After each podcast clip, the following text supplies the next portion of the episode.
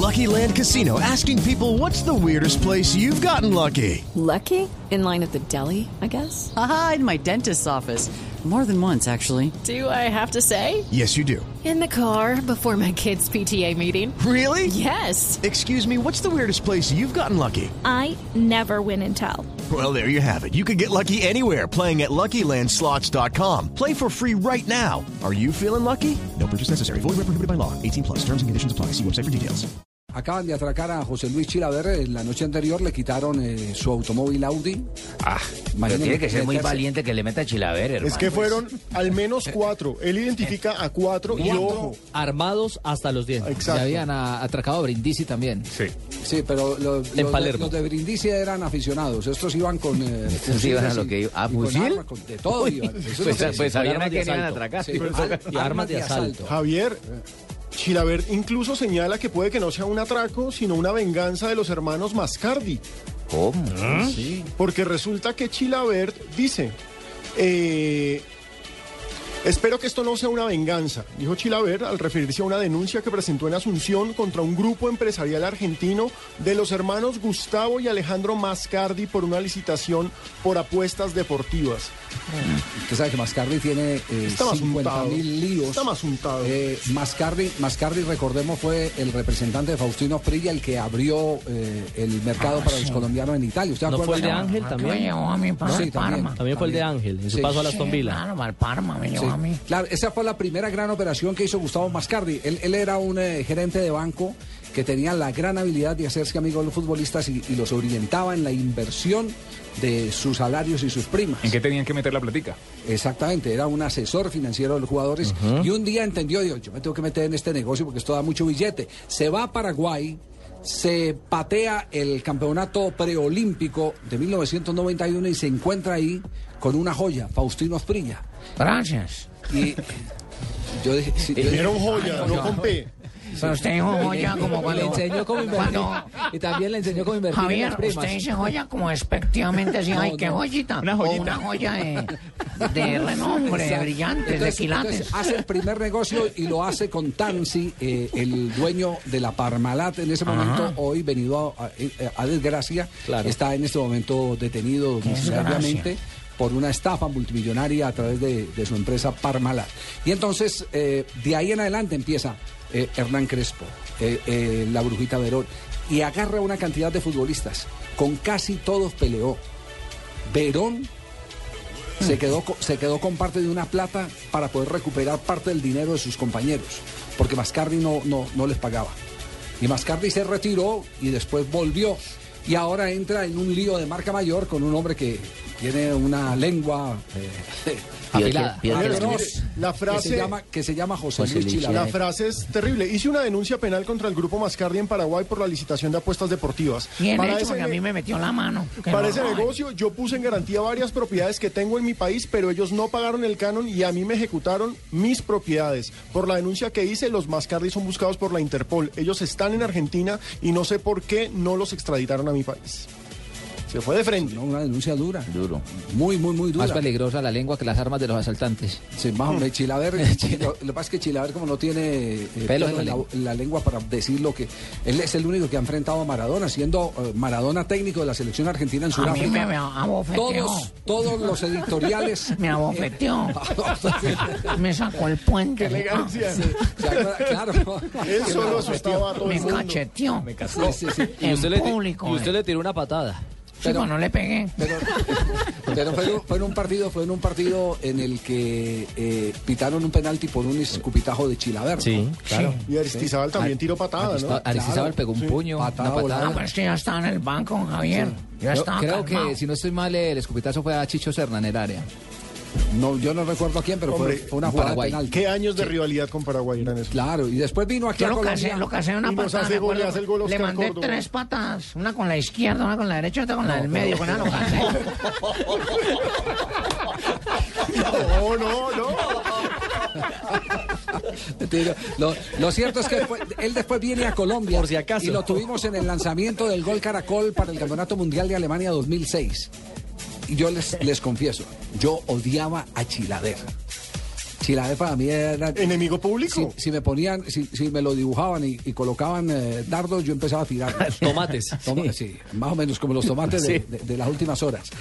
Y empezamos a conversar con él y a charlar con él, con eh, Gonzalo Guerra, que más adelante lo vamos a tener desde, desde Brasil. Y conmigo, yo tengo una foto con ustedes tres, don Javiercito. Ah, claro. Y hacemos un show espectacular. señor. Ay, sí, Eso fue un show maravilloso de lanzamiento y Chiladera amigo de todo el mundo. Cuando entró al salón donde estaban todos los anunciantes, las, los representantes de las compañías, los eh, publicistas y demás, todo el mundo lo miraba con recelo y lo chiflaba.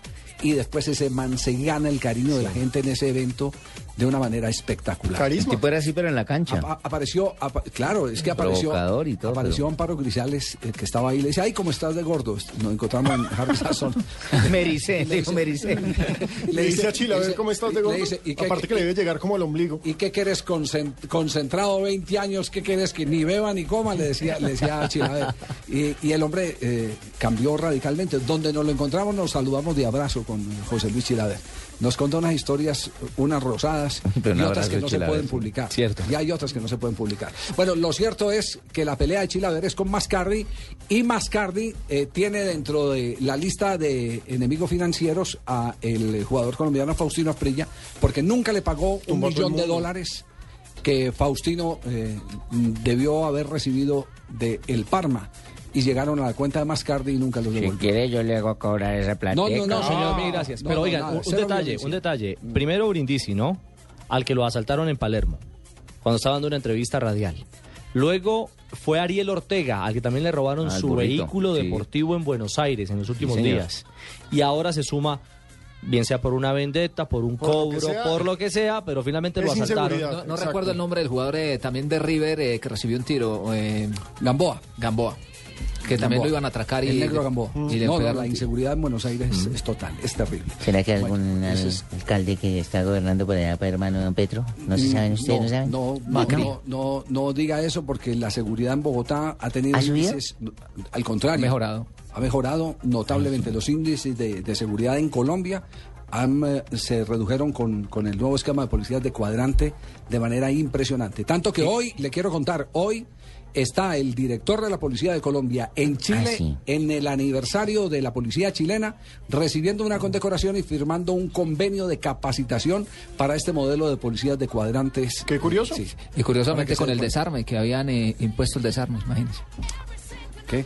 ¿Curioso de qué? Pues que curiosamente pensaban que se iba a incrementar cuando se desarmaba la población. Y, y fue lo Ah, no, contrario. no, no. Pues la efectividad está es en el modelo de, vigilancia de la policía, de la policía por cuadrantes. Bueno, en un instante toda la historia del Maracaná, porque se reanuda el fútbol.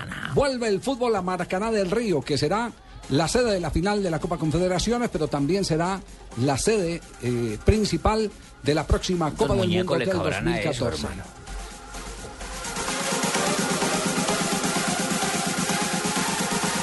Velocidad, seguridad, nuevos modelos, tips, información, lo más reciente y relevante del mundo automotriz en Autos y Motos, sábados a las 10 de la mañana con Ricardo Soler.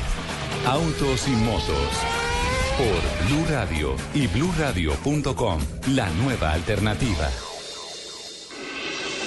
Estás escuchando Blog Deportivo. Soy el Chi de Guilla, hice el gol en la final de la Copa del Mundo. Cuando chicos jugamos en la calle, jugamos en la época que se jugaba 15 contra 15 o 20 contra 20. Y ahí aprendías a, a driblear, ¿sabes? A ser jugador pícaro.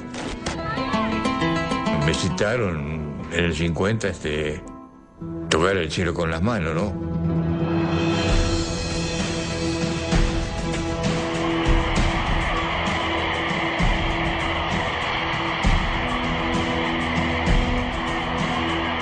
Fue algo que, fíjate que uruguayo creo que había 30, 40 uruguayos, más, más no había, después eran todos brasileños. Este. Tratamos del primer tiempo de tratar de, de mantenernos y la tiro por arriba.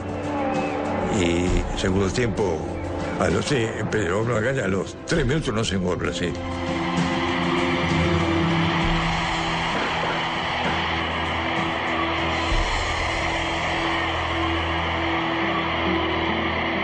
Estamos a los 24 minutos. Por la punta me le fui al marcador, hice el cruce hacia atrás que venía Chafino, entrando y como vino pateó y la metió en el ángulo. Me cuenta que se le podía ganar, porque ellos quedaron fríos. Ahí a los 34 minutos vino el gol mío. Yo era muy, muy rápido, muy, muy veloz, y me le fui a Bigode y, el izquierdo que era Juvenal. Y vi ahí, y yo tiré la pelota, entró justo contra el palo, y cuando se tiró la pelota había entrado.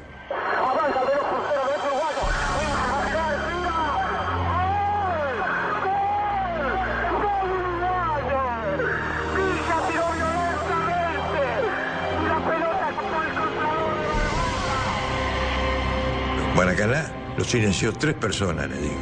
El Papa, Frank Sinatra y yo. Yo, eh, yo estaba contento porque habíamos ganado con todo el mundo, había hecho el, el gol del triunfo. Pero estaba, a pesar de la alegría que uno tenía, te daba tristeza mirarle las tribunas. Veía a la gente llorando, desesperada, ¿sabes?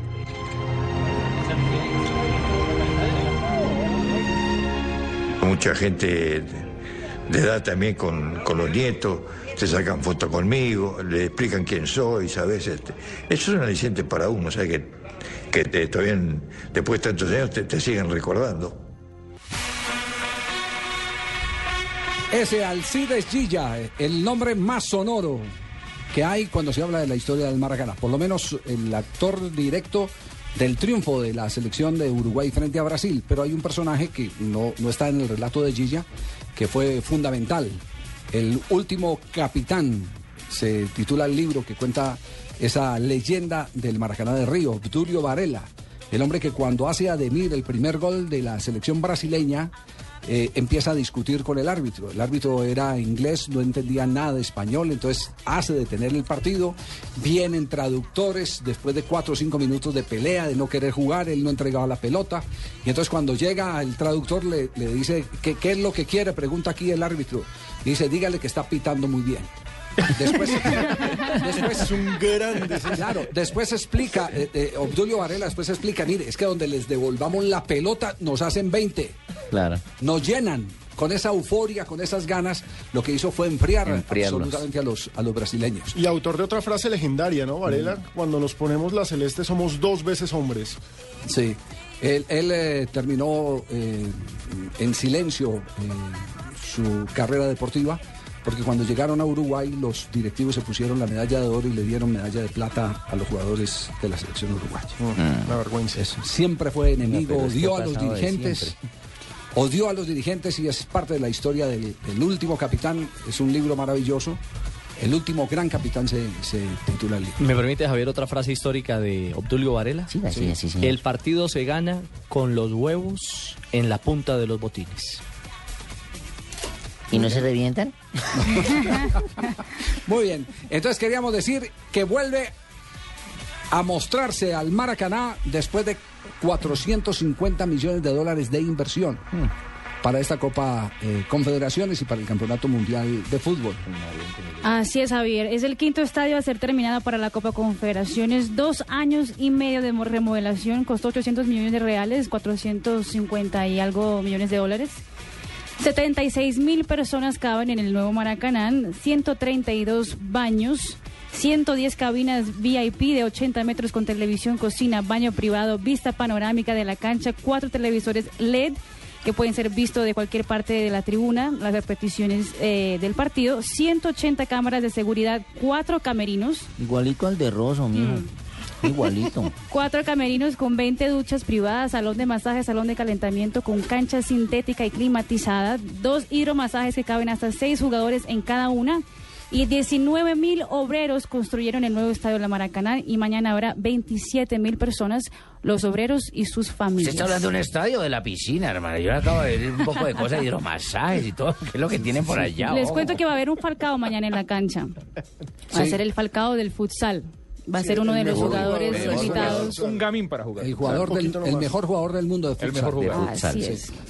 en la apertura de- del mayor estadio del mundo. Hay que explicar precisamente por qué pasa de un aforo de 200 mil a 76 mil, ¿no? Y es que Pues con tanto el baño. mandato FIFA es cada cliente con su silla. Exacto. Entonces, por supuesto, cuando tenía 200 mil era porque estaba el lote lleno y eso, échale gente. Sí, échale sí, gente parados, y échale no, gente. pero también se ha, se se ha presentado una reducción gradual. eh, también eh, se ha- Pasaron a es que- 96 mil en algún momento. Claro, se han ampliado unas zonas VIP y eso ha quitado eh, eh, capacidad. Entonces, digamos lo que, que lo que eran lugares para los aficionados han pasado para las grandes empresas de Brasil que compraban eh, algunos palcos. Los palcos, palcos reducen notablemente la capacidad normal de silla contra silla. y además eh, leí que hay unas eh, normas de, decir, de resistencia y que por eso también eh, se ha disminuido la seguro la Sin afición. capacidad, claro, Eh, porque el por riesgo. antiguo, incluso eh, durante o mientras existió el vetusto Maracaná, muchos de sus espacios estaban Mm. blindados, estaban eh, aislados, no se podía ingresar